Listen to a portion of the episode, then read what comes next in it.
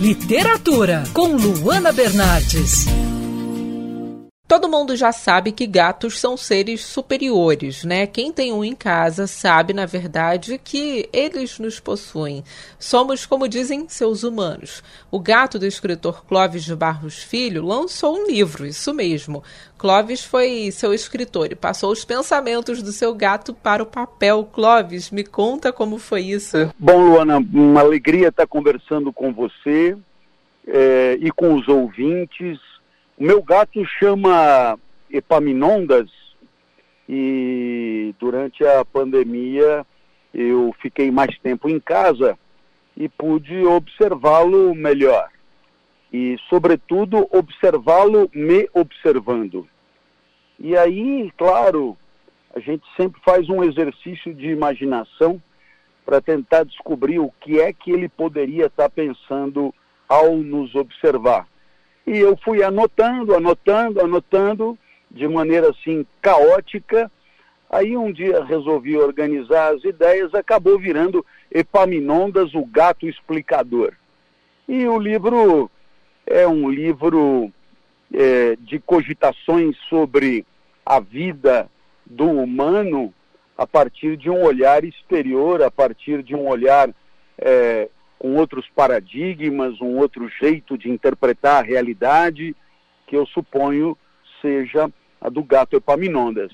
Aí virou o livro que em alguns momentos é, é lírico, é poético, em outros momentos é engraçado, em outros momentos é, é ácido e crítico é, daquilo que ele vê acontecer. Então, tem um pouco de tudo. Essa é a magia da literatura, né? Eu estava falando em outra coluna é, sobre o poder que temos através dos livros de criar, de ousar, de fazer algo completamente diferente, né? E foi isso que você fez.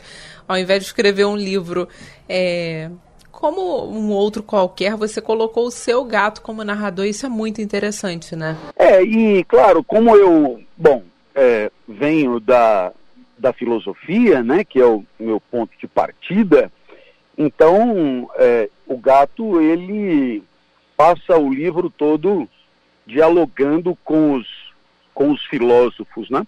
É, e assim o gato conversa com Platão, ele se pergunta sobre a pertinência do mundo das ideias, ele dá palpite em Aristóteles, ele adora Nietzsche e Spinoza, ele fala com Jesus, então, é, é, não é só, digamos, uma narrativa do cotidiano, é, interpretada diferentemente, mas também é um gato muito atrevido, muito metido, que é, diante daquilo que ele aprendeu dos filósofos, ele acaba se posicionando, né?